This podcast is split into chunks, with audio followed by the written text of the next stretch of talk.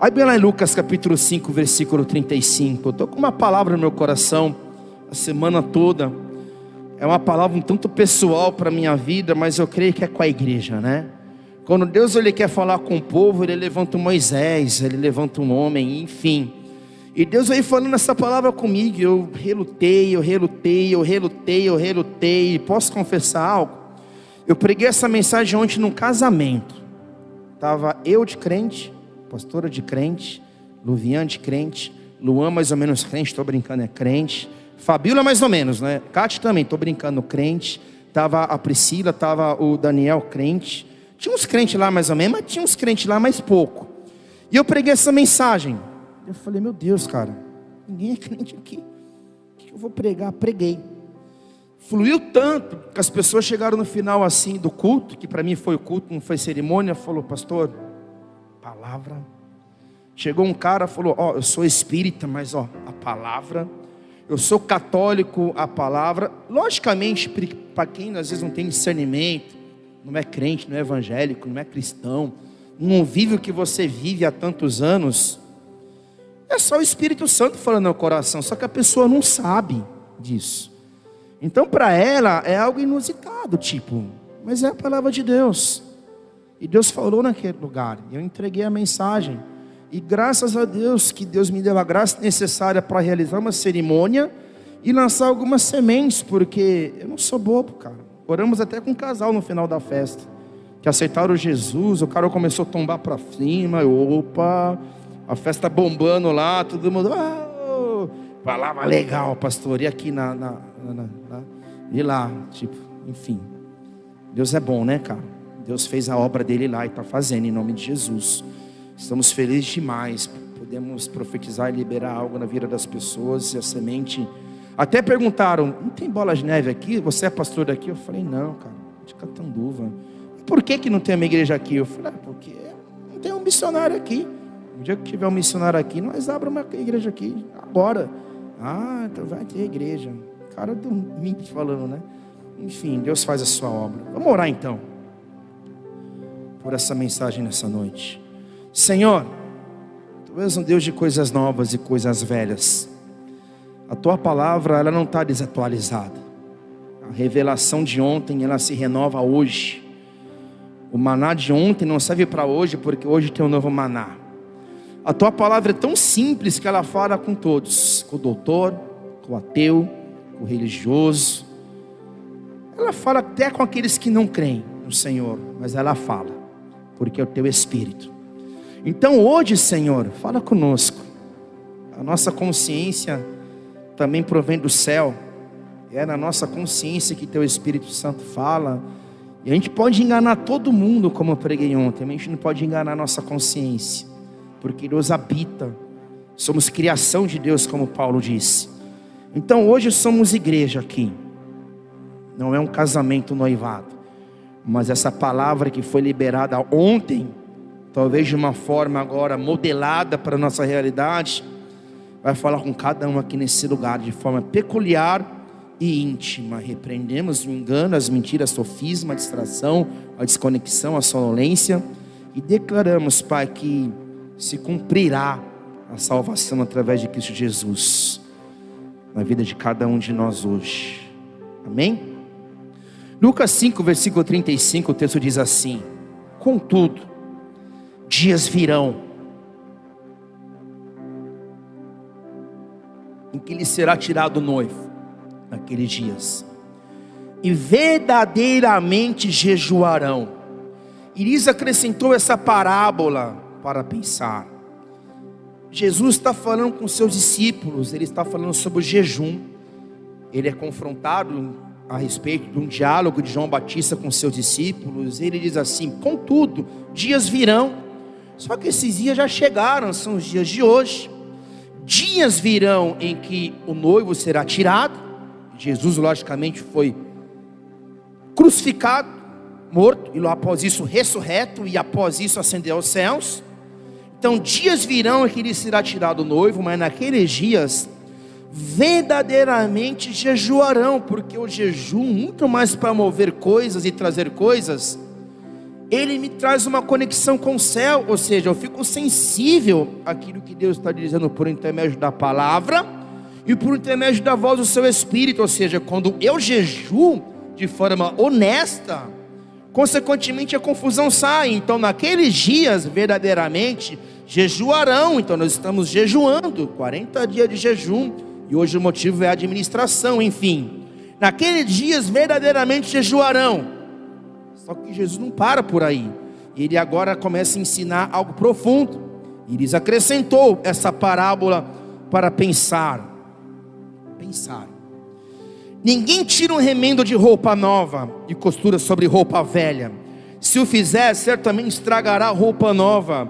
E além disso, o remendo novo jamais se ajustará à velha roupa.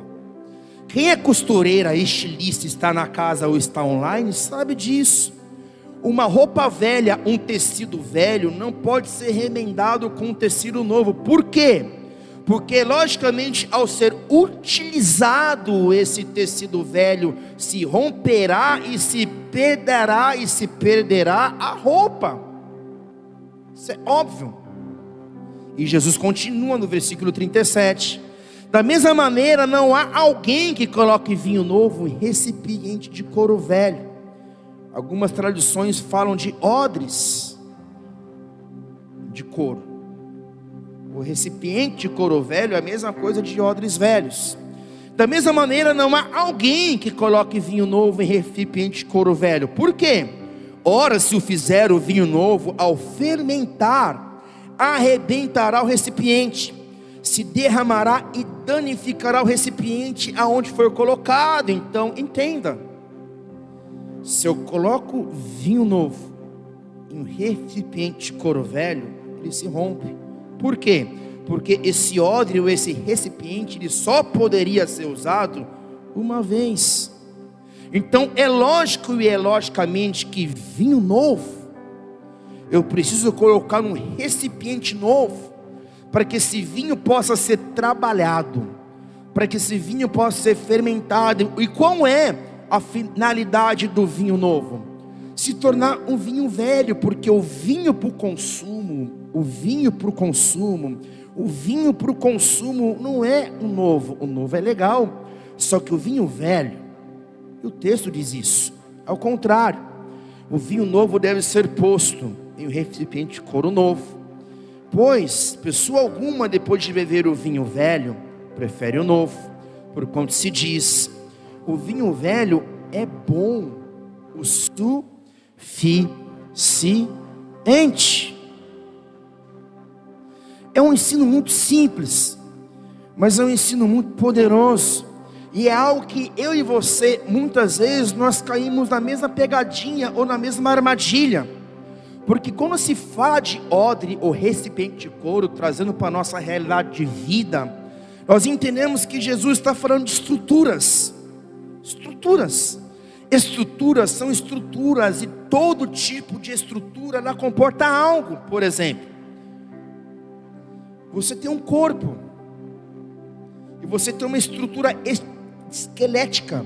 E essa estrutura esquelética ela sustenta todo o restante do seu organismo, do seu corpo, a pele e assim por diante. Sem a tua estrutura, sem a estrutura do seu cérebro em volta para guardar ele, o seu cérebro fica vago, ou seja, tudo se perde. Estrutura. Quando se fala estrutura, posso também trazer isso para o âmbito empresarial. Uma empresa, ela tem uma estrutura física. Uma igreja, ela tem uma estrutura física. Uma loja, ela tem uma estrutura física. O salão de cabeleireiro da Juliana tem uma estrutura física. Ela pode cortar o cabelo em casa? Pode. Ela pode receber cliente em casa? Pode, só que não é a mesma coisa. Para que o seu negócio tenha um padrão, para que ela possa romper profissionalmente, receber pessoas, produzir, ganhar seu ganha-pão, fazer os cabelos de forma adequada, sem ter que misturar cabelo com a janta e com criança correndo, ela precisa de um lugar, de um ambiente físico para que ela possa desenvolver o seu trabalho. Então eu quero entender que estruturas são importantes. Físicas, lugares, E se falando ainda de estruturas, imagine uma estrutura de uma organização administrativa com quadro de funcionário. É muito importante. Imagine uma estrutura que comporta e que realiza trabalho de turismo. É muito importante. A estrutura do nosso SUS, Sistema Único de Saúde, embora não funcione muito bem, desde a sua estrutura física, a sua estrutura administrativa, é muito importante. A Constituição brasileira é uma estrutura necessária para que a vida prossiga em ordem. Então, estruturas são importantes. Esse iPad tem uma estrutura, esse microfone tem uma estrutura, essa igreja tem uma estrutura, esse teclado tem uma estrutura. Sem estruturas, a vida não é comportada, e estruturas suportam estruturas e suportam outras estruturas e assim por diante.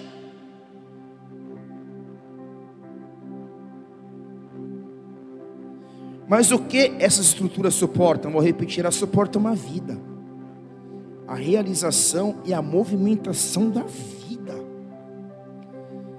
Você pode não ter um lar, mas se você não tiver uma casa, você não é uma família, você vai morar embaixo de uma árvore, comendo gafanhoto, tomando chuva.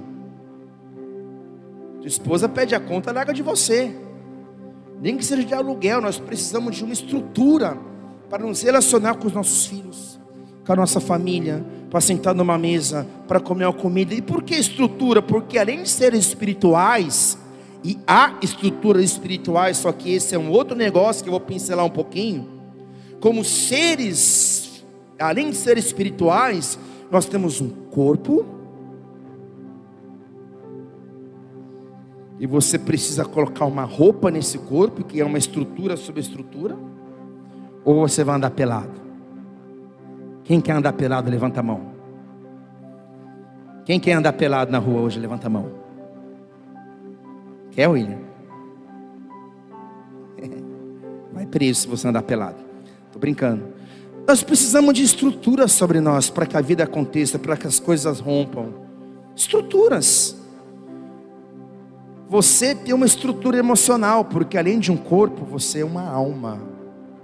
Você tem uma mente, uma estrutura mental, uma estrutura emocional. Pessoas que estão abaladas emocionalmente e mentalmente, elas são confusas, elas são desconexas.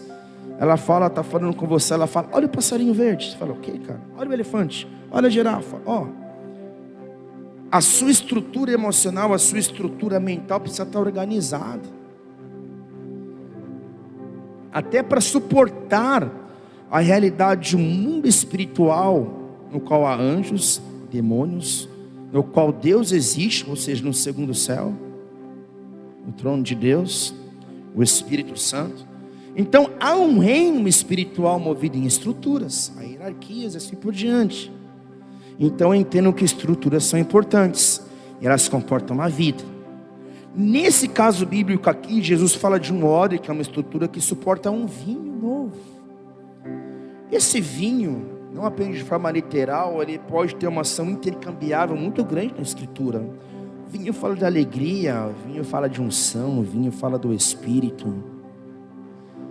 Então não dá para me colocar esse vinho em uma estrutura. Só que nesse caso aqui, em uma estrutura antiga, em uma estrutura ultrapassada. Vamos lá pensar, igreja.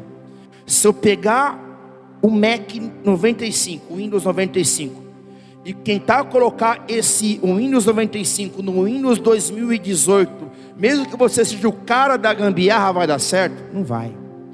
Porque a estrutura não comporta. Assim é a nossa vida, porque pasme, o mundo mudou. Nós estamos em 2021, amanhã será 2022. Nós estamos no mundo pós-pandemia. Tudo mudou. E no mundo pós-pandemia, se você não tiver essa bagaça aqui na tua mão para você viver, para você ligar, para você interagir, para você receber conhecimento, para você estudar, ou seja, você é o homem das cavernas. você fica desatualizado. Então nós precisamos entender o tempo que nós vivemos, porque vinho também na Escritura fala de tempo, fala de algo novo, fala de coisas novas. E se a estrutura não acompanhar as mudanças, vou dar um exemplo da igreja. A igreja muitas vezes ela pede impacto, pede em atuação, por quê? Porque ela não se atualiza com o dia presente. Tudo se atualiza, os anos passam, o mundo passa, tudo passa, nós estamos no século 21. Imagina uma igreja que fala que isso aqui é do diabo, que isso aqui é do diabo, que isso aqui é do diabo, que isso aqui é do diabo, que essa roupa é do diabo. Ela se torna odre velho, ultrapassada. Ela tem uma estrutura, só que Deus ele não consegue trabalhar o seu novo numa geração, porque ela não se atualizou. Ela não se moveu, então me entenda bem. Eu não estou dizendo de mundanizar a igreja. Eu estou dizendo de atualizar a estrutura. E por que atualizar a estrutura? Porque tudo mudou. Fusca. Quem quer Fusca aqui? Levanta a mão. Você quer Fusca, velho? Então, em nome de Jesus, fica com Fusca. Eu não quero Fusca, não. Fusca? Tá, modelo novo, mas estou falando de Fuscão 78. Imagina se o teu sonho é ter um Fuscão 78. Meu, você vai andar com teu Fusca 78, vai quebrar, vai quebrar motor. Você não vai fazer nada, cara, porque o mundo mudou. As coisas mudaram, cara. Carro velho, coisa velha. Para, tá, sai, sai. Você quer focão? Ah, então pega o seu focão. Mas de uma maneira, talvez na maioria, quem está comigo? A maioria, quem está comigo? Fala amém. Aê, a voz do povo, a voz de Deus. Mas a maioria aqui não é louco. Então você vai se atualizando, você vai mudando o modelo do teu carro. Você vai se atualizando dia a dia, porque o mundo mudou, as distâncias aumentaram, a segurança é outra. Daqui a um tempo o nosso carro vai ter que ser blindado já tem carro blindado. Então a tecnologia veio, sabia que a tecnologia que nós usamos hoje, segundo os meus amigos da NASA, que é o irmão da Vivi, que é cientista, a tecnologia que nós usamos hoje é de 20 anos atrás. 20 anos atrás, então você imagina só como que não está a tecnologia agora. Esse celular que você usa é uma tecnologia de 20 anos atrás. É uma estrutura de 20 anos atrás. Agora pensa só. Se estruturas materiais mudam, se atualizam, avançam para o novo, por que, que o reino do Espírito é diferente? Pelo contrário, tudo que acontece no reino físico já aconteceu no espiritual. E se o reino físico se renova, no reino espiritual as coisas estão em mudança. Vou dar um exemplo. Por que, que não manifesta mais demônio na igreja? Ah, pastor, porque não sei, porque está todo mundo frio. Não é. Porque o reino espiritual mudou as suas estratégias. Antigamente você vinha para o culto. Ah, bum, é um atrás do outro, cara. Meu Deus.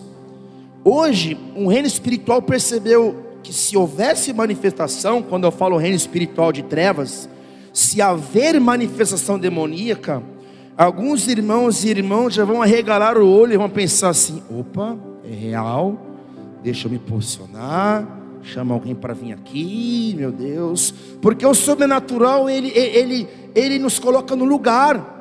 Quando vivemos algo sobrenatural, tanto pelo lado das trevas ou pelo lado do céu, tanto para o bem quanto para o mal, a gente aciona o mecanismo de alerta: opa, tem que tampar essa brecha, esse pecado, tem que pedir perdão, porque o reino espiritual é real. E as trevas, percebendo que a igreja estava se movendo no avivamento, o que eles fizeram?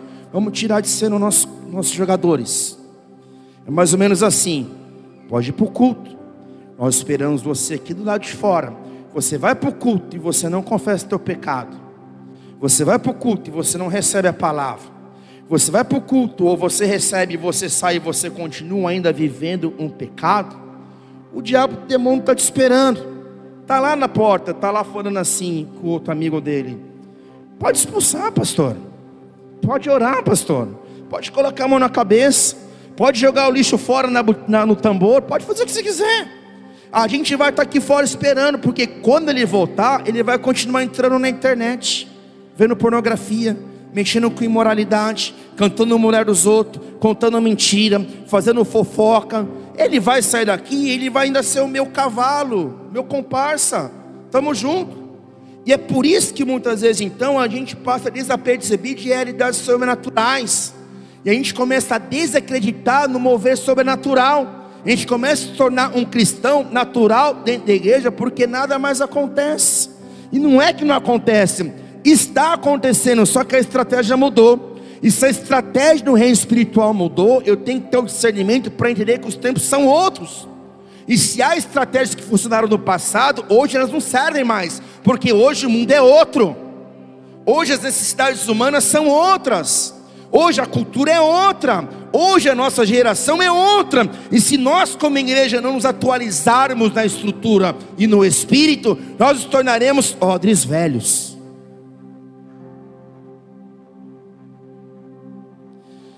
Entendi, pastor. Eu quero viver o novo. Eu não quero ser odre velho. Eu quero viver coisas novas na minha vida. Mas como que você viver coisas novas? De novas estruturas, novas realidades, novas experiências com Deus. Se você quer colocar as coisas novas dentro de coisas velhas, não dá. Comporta. A linguagem é outra. Não dá, mano. Ai, pastor falou mano aqui. Ué, mano é. Mano, mano. Oxe. O mundo mudou. E não dá para mim ficar encaixando. Eu falo de vida pessoal agora. Não dá para viver coisas novas, querendo viver coisas velhas, pegar aquilo que ficou velho no passado. Coisas do passado, vivências do passado. Eu vou ser até aqui mais, mais, mais profundo. Não dá para trazer relacionamentos do passado para viver o teu futuro. Nós nunca viveremos coisas novas e coisas novas falam de novas possibilidades. Coisas novas falam de um futuro. Nós estamos numa, nós estamos numa década de novas possibilidades, de um mundo pós-pandemia. E não podemos ser que nem a mulher de Ló. Ela estava em direção ao futuro para viver coisas novas, mas olhando para trás porque foi, porque perdeu, porque ficou, porque passou. É assim ou não é? Pessoas que querem colocar coisas velhas com coisas novas, elas não vivem nenhuma coisa nem outra, elas vivem estagnação, paralisação. E estagnação e paralisação é sinônimo de religiosidade. Não há avanço, não há rompimento, ah, porque o que me fizeram, pastor? O que me falaram, que é um exemplo de ver coisas velhas, a falta de perdão. Eu não consigo liberar o perdão.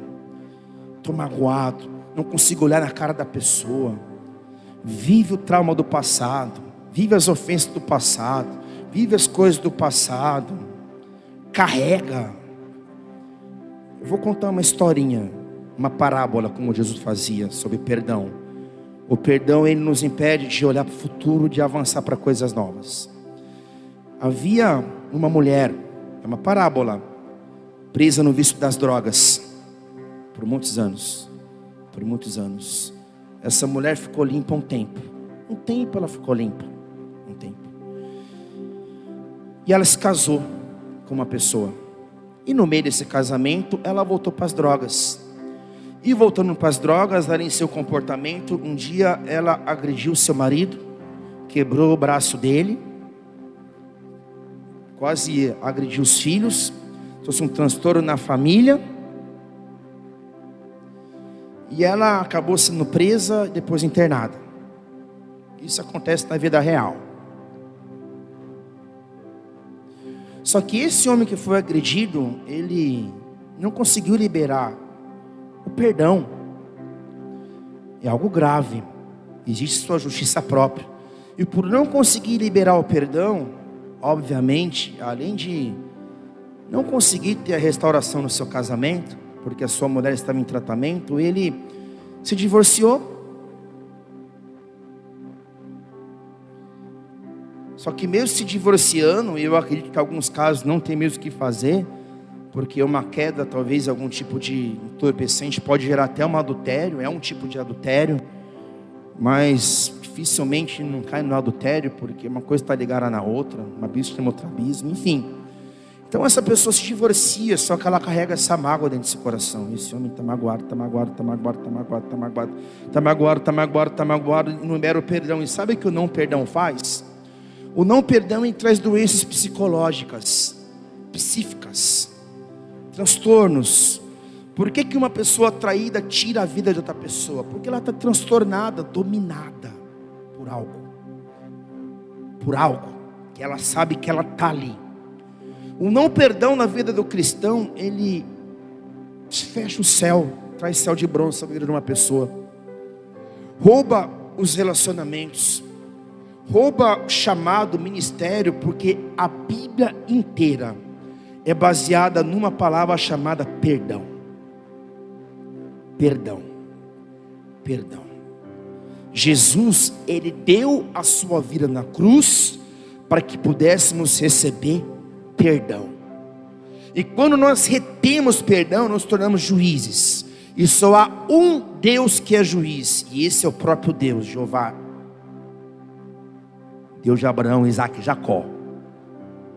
Então, quando tomamos esse lugar e guardamos e agasalhamos o não perdão, nós estamos vivendo no passado, naquilo que aconteceu no passado, porque olha no seu relógio, são 8h43, 8h15 já foi, e o que aconteceu 8h15 não volta mais, já aconteceu, porque tempo é uma moeda e tempo é vida. A vida se seguiu e você ficou naquilo que te fizeram, naquilo que te realizaram, naquilo que fizeram contra você, e você fala, pastor, mas olha, eu falo, cara, eu sei que te fizeram muito mal, eu te entendo, só que a Bíblia diz o que sobre o perdão? Quantas eu devo perdoar o meu irmão? 70 vezes 7, a Bíblia fala. Hoje em dia, psicólogos falam a mesma coisa. Hoje em dia, psiquiatras falam a mesma coisa, porque eles entenderam que a depressão no âmbito humano, ela tem origem na falta de perdão. A estagnação, a miséria, a pobreza, porque alguém que não perdoa, o cara está tão ali com aquilo dentro dele que ele não consegue mais trabalhar em paz.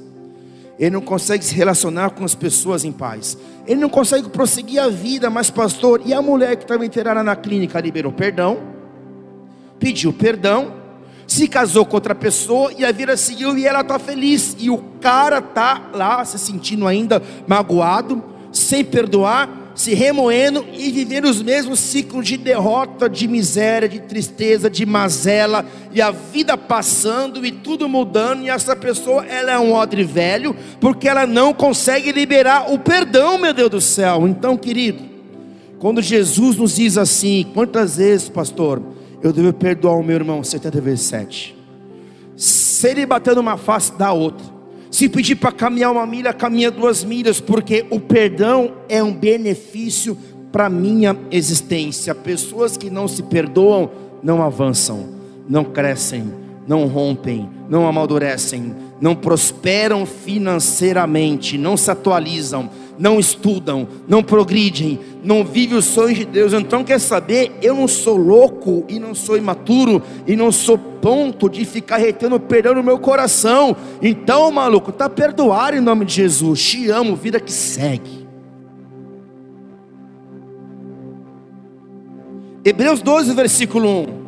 Portanto, também nós, considerando que estamos rodeados por tão grande nuvem de testemunhas, desembaracemos de tudo que nos atrapalha e do pecado que nos envolve, e corramos com perseverança a corrida que nos está proposta, olhando firmemente para o Autor e Consumador da fé, Jesus, o qual, por causa do júbilo que lhe fora proposto, suportou a cruz, desprezando a vergonha e assentando-se à direita do trono de Deus. Então, o perdão nos impede de avançar, a falta de perdão nos impede de avançar e a falta de perdão é pecado e todo tipo de pecado. Todo tipo de pecado. O pecado rouba a vida, o progresso, o crescimento, o rompimento. O pecado fecha o céu, traz céu de bronze também da igreja.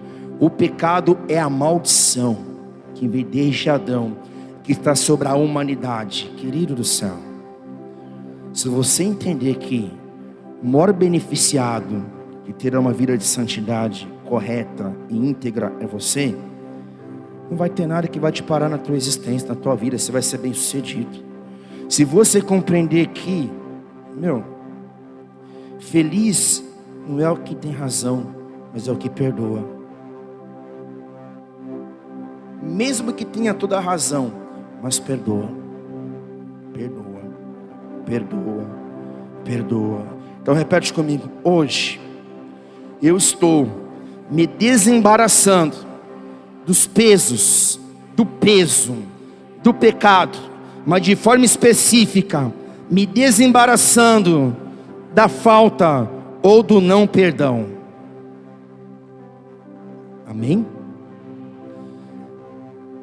Paulo disse assim, Filipenses 3, versículo 12, ainda falando sobre coisas novas e coisas velhas. Não que eu já tenha alcançado tudo isso, ou seja, perfeito. Entretanto, vou caminhando buscando alcançar aquilo para que também foi alcançado por Cristo Jesus. Irmãos, não penso que eu mesmo já tenha conquistado, mas tomo a seguinte atitude, a seguinte atitude para aí. Continua agora depois. Paulo está preso em sua prisão em Roma, numa sala fria, preso, prisioneiro.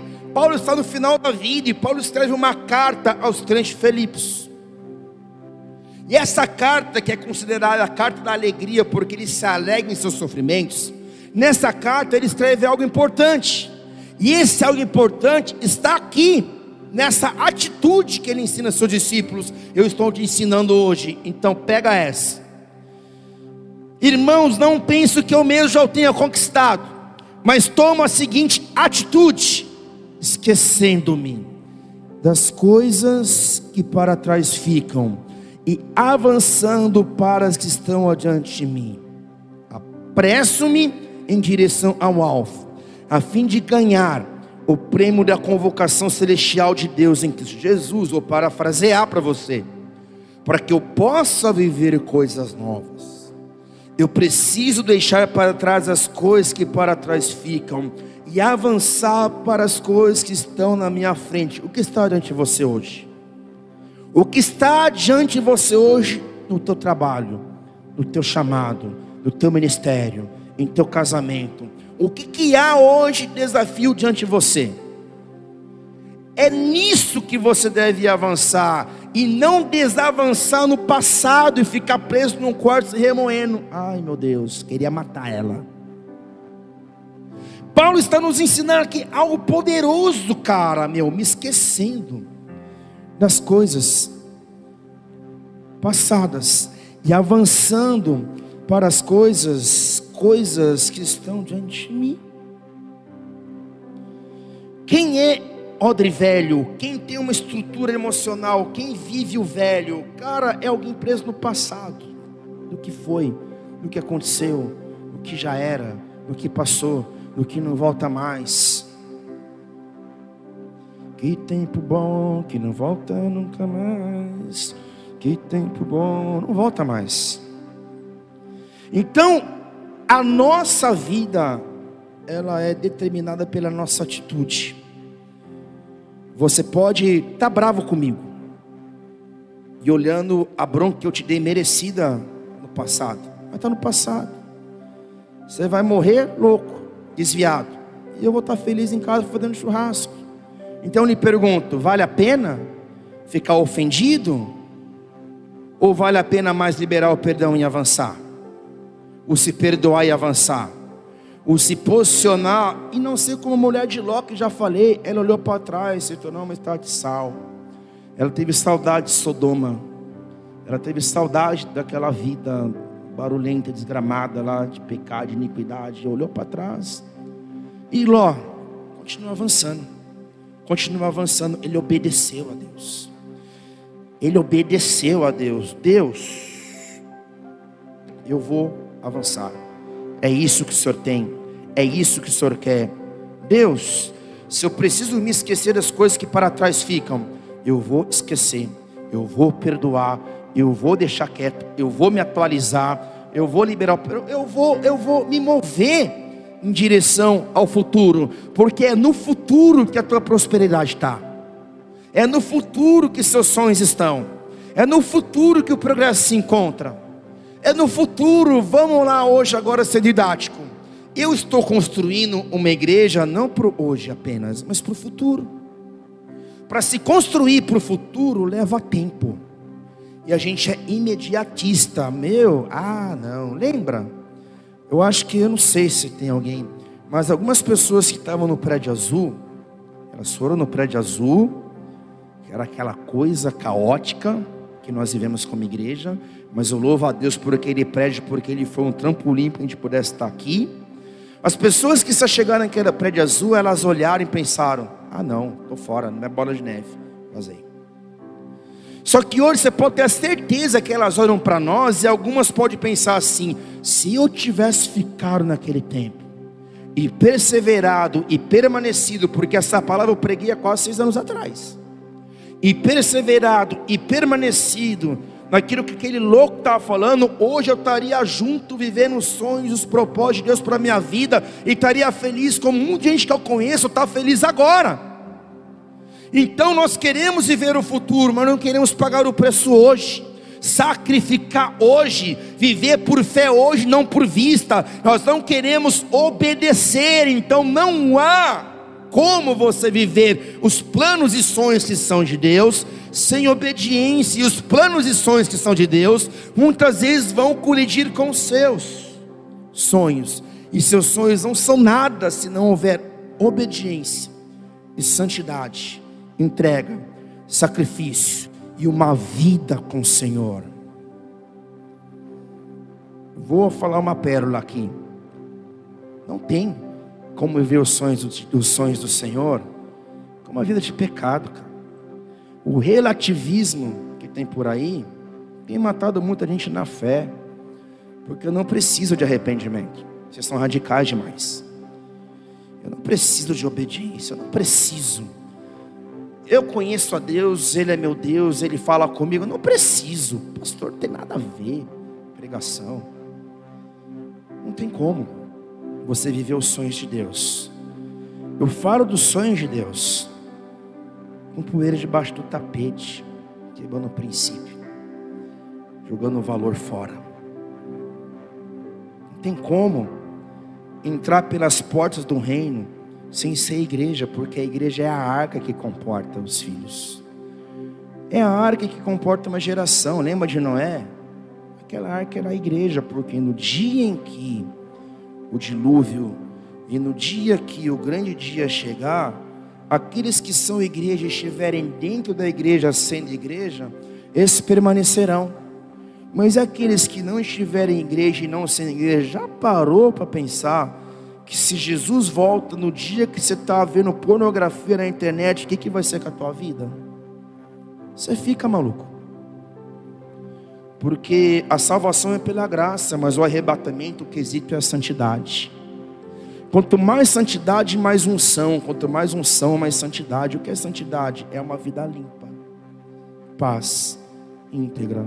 Pago minhas contas, amo meu próximo, abençoo meu vizinho, libero perdão receba perdão, vive em arrependimento.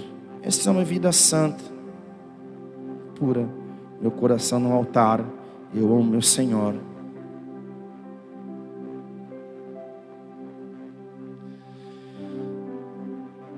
Para viver o novo, nós precisamos mudar os nossos hábitos.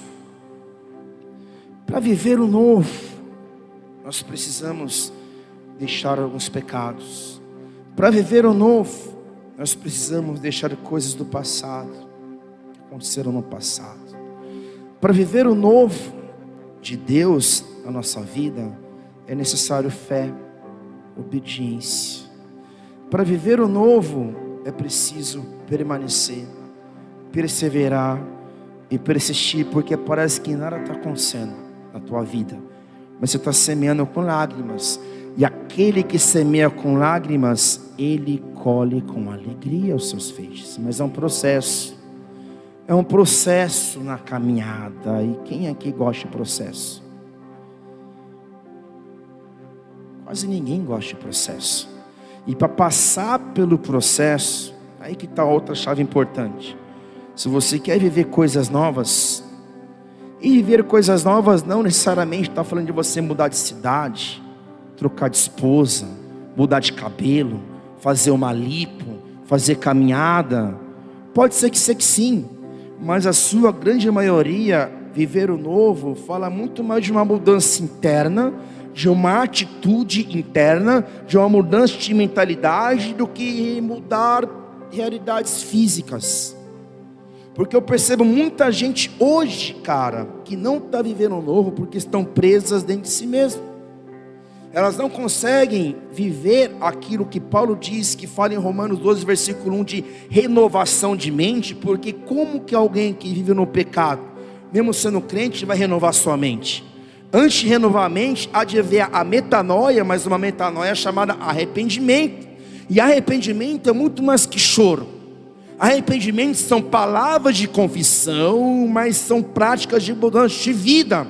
Eu estou indo por um caminho, agora eu mudei de rota e escolho ir para outro caminho.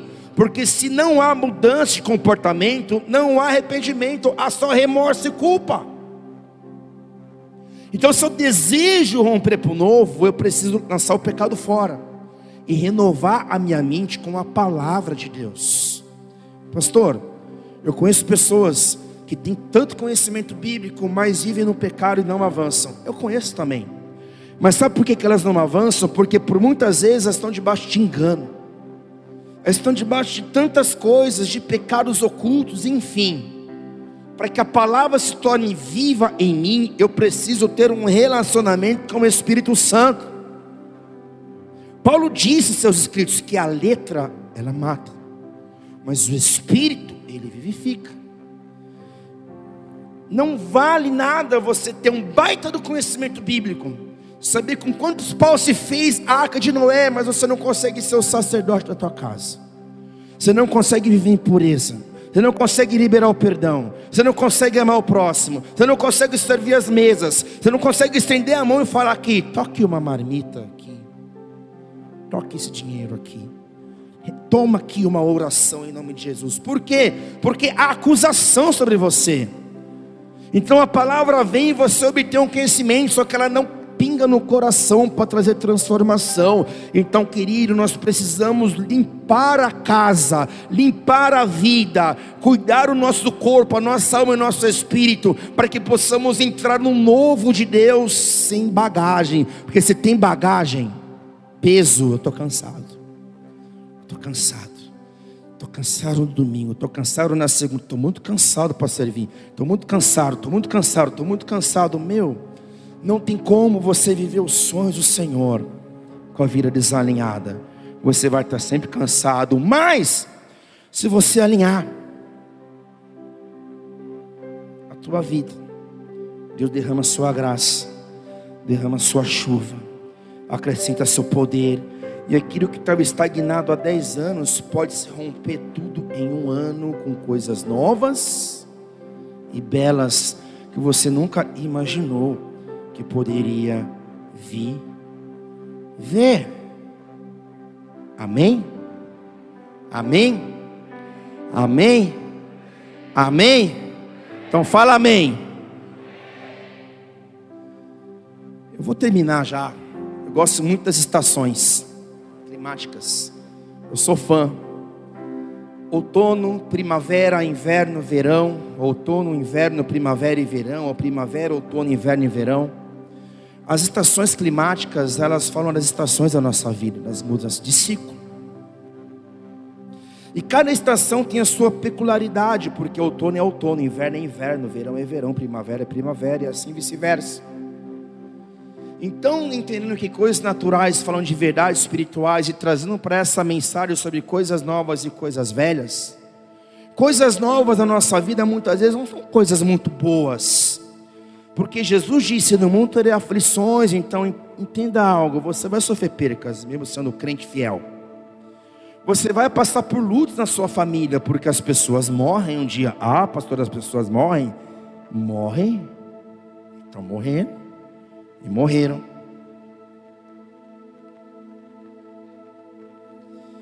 Você vai ter percas financeiras, mesmo sendo crente fiel. Você vai ficar doente, mesmo sendo pregador de cura divina, mesmo sendo adorador, mesmo não faltando um culto, porque o mundo é o mundo e você está vivo e a nossa esperança está na eternidade. Então, nesse mundo, nós passaremos pelos invernos, pelos desertos, pelos momentos ruins no casamento casamento, nos relacionamentos, nas crises. Nós passaremos por crises, mas nós passaremos. E por que passaremos? Porque o deserto não é lugar de habitação, é lugar de passagem. O outono não é lugar de habitação de forma humana, falando de estrutura e falando de espiritualidade. O outono é um tempo, e o tempo passa.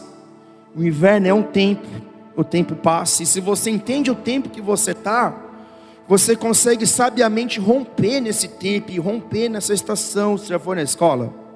Eu tinha medo de prova, eu morria de medo de prova, porque eu tinha medo do professor.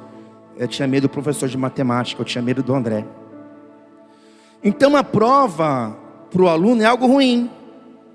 Mas a prova não é algo ruim, porque se ele passa pela prova, ele muda de ano, ele sai do segundo ano e vai para o terceiro ano, ele é promovido. Entende? Então as mudanças de estação não são ruins, são promoções. São rompimentos para coisas novas, para novas realidades, porque depois do inverno tem a primavera, que é a estação das flores. E depois da primavera vem o verão, que é a colheita. Depois do verão pode vir o inverno de novo, pode vir o outono, mas logo chegará a primavera, porque a vida é assim. A vida é feita de ciclos estações, de fases, de rompimentos, de avanço, de coisas novas. Elias, um dia desistiu da sua chamada, e Elias, impulsionado, direcionado por Deus, chamou Eliseu, porque havia uma palavra: levanta Eliseu como profeta em seu lugar, é muito ruim eu que não quero ver Deus levantar um profeta em meu lugar, porque é muito ruim você saber que tem um chamado e você perdeu o seu chamado. No caso de Elias, ele perdeu porque ele ficou com medo, intimidado, por causa das intimidações e atuações jezabélica de Jezabel e seu espírito maligno que estava sobre ela. Então Elias obedece e vai. Deus fala: tá bom, se eu não quer, eu vou levantar outro. Ele vai e ele chama Eliseu para caminhar junto. Aí algo maluco acontece. Eu quero ler o texto rapidão aqui. Elias partiu rapidamente dali e encontrou Eliseu, filho de Zafate, que arava com doze juntas de bois adiante dele. E ele estava com a décima segunda, e Elias se aproximou de Eliseu e lançou a sua capa sobre ele. Ou seja, Elias foi e lançou a capa. A capa, biblicamente falando, no Antigo Testamento, fala da autoridade, do poder, do legado, da transferência geracional. Nós vivemos essa transferência porque a gente está atuando aqui debaixo da capa do apóstolo Rina. E essa capa ele herdou de alguém que o enviou, que no caso foi Esther Hernandes. E essa capa ela vem de geração em geração, passando de pais para filhos. Porque é de pai para filho, não é de filho para pai. Não é de filho para pai que a unção se transfere. É de pai para filho. Não é o filho que dá destino para o pai, é o pai que dá destino para o filho. Então a capa é lançada. E Eliseu tem uma atitude. Então, deixando os bois, Eliseu correu até Elias e rogou: Deixe-me abraçar e dar um beijo de despedida em meu pai e minha mãe.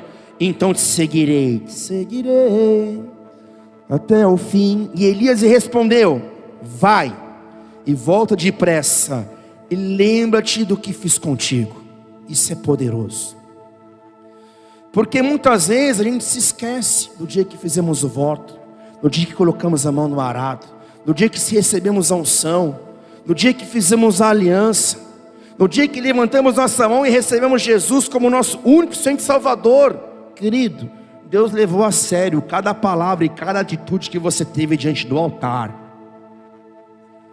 E há uma tendência muitas vezes a gente querer voltar para o passado. Elias, Eliseu, e seria e já estava sendo preparado, estava iniciando a sua caminhada profética. Então imagina se ele volta para casa e fica, Elias, eu não vou mais. Vou ficar em casa cuidando do arado, cuidando dos bois da minha família, vou ficar em casa com papai e com mamãe.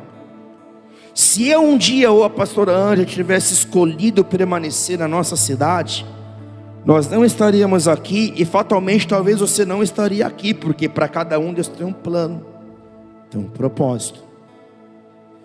Se um dia eu tivesse escolhido não ser enviado para Catanduva, eu tivesse falado do pastor Jair, está muito bom ser líder da intercessão, vou ficar aqui, não vou para Catanduva, você não estaria aqui. Mas ao mesmo tempo eu aqui em Catanduva, eu olho para trás e eu, puxa cara, vou voltar para Rio Preto. E lá em Rio Preto a gente está em casa. Está em casa? Está é, em casa. Chega lá, na geladeira, vai na porta, prega, ora, vamos lá. Só que não é mais o meu lugar, porque o meu lugar é aqui. Porque um dia eu aceitei a missão. Um dia o Espírito Santo soprou e falou: Marcelino e Ângela, Catanduva. Um dia meu apóstolo colocou a mão sobre minha cabeça e me enviou como missionário. E me ungiu pastor para Catanduva. Então que sentido tem eu querer estar lá em Rio Preto hoje? Não cabe mais. Porque o homem de seis anos atrás não existe mais. Muita coisa mudou. Eu não sou mais o mesmo. A Ângela, a pastora, não é mais a mesma. O tempo foi. E nós permanecemos. E nós avançamos. Então toma cuidado. Não é errado você voltar para a tua cidade natal, você ter relacionamentos. Não é errado você ter um museu e visitar o passado de vez em quando. Mas é errado é você voltar no passado e viver em um lugar que talvez não seja mais o lugar para a tua vida. E quando você sai do lugar que é o centro da vontade do Senhor, complicado. É complicado. É complicado. É complicado. Mas Elias, ele, Eliseu, ele voltou. Olha o que Eliseu fez. Eliseu voltou, apanhou sua parelha de bois e os matou. Queimou o equipamento de Ará para cozinhar a carne e a serviu ao povo. E eles todos morreram. Depois partiu com Elias, tornando-se o seu assistente, aprendiz. Olha só. Ele voltou mas se lembrou das palavras do profeta Elias. Ele voltou e ele destruiu todas as pontes que poderiam dar a ele uma oportunidade de voltar para o passado. Ele acabou com as pontes, não tinha mais como ele voltar. No caso dele era o trabalho dele, então ele não poderia voltar para trabalhar, não tinha mais trabalho. De um certo sentido, ele queimou sua carreira profissional, deu tchau para sua família, não tinha nem celular naqueles dias. E hashtag partiu Eliseu em direção ao futuro, e assim somos nós. E assim é cada um de nós, felizmente ou infelizmente, algumas coisas do passado não tem mais lugar hoje. Algumas pessoas do passado não voltam hoje. Algumas situações do passado não se encaixam hoje, porque vinho novo se coloca em odre velho, odre novo. Vinho novo futuro, novo tempo, nova estação, se coloca em novos posicionamentos. Fica de pé no teu lugar. É tempo de mudar a nossa mente. É tempo de ressignificar a vida. É isso. A chave fala de ressignificação. Se você não aprender a ressignificar a tua vida aonde você está, talvez fazendo as mesmas coisas, mas semeando para algo novo, você sempre vai estar insatisfeito. Casamentos se acabam, porque o cara não consegue olhar para sua família e ressignificar a sua esposa, ou seu marido, ou seus filhos, ou a sua existência. Suicídios acontecem porque a pessoa não consegue ressignificar o seu dia, não consegue ressignificar, receber perdão, se auto-perdoar, liberar, deixar quieto e avançar naquilo que está presente. Seus olhos fechados. Nós vamos adorar e vamos profetizar. Porque essa é uma palavra pessoal e essa palavra foi para mim a semana toda, Deus falando isso comigo. E essa palavra é para você, não é para quem não veio.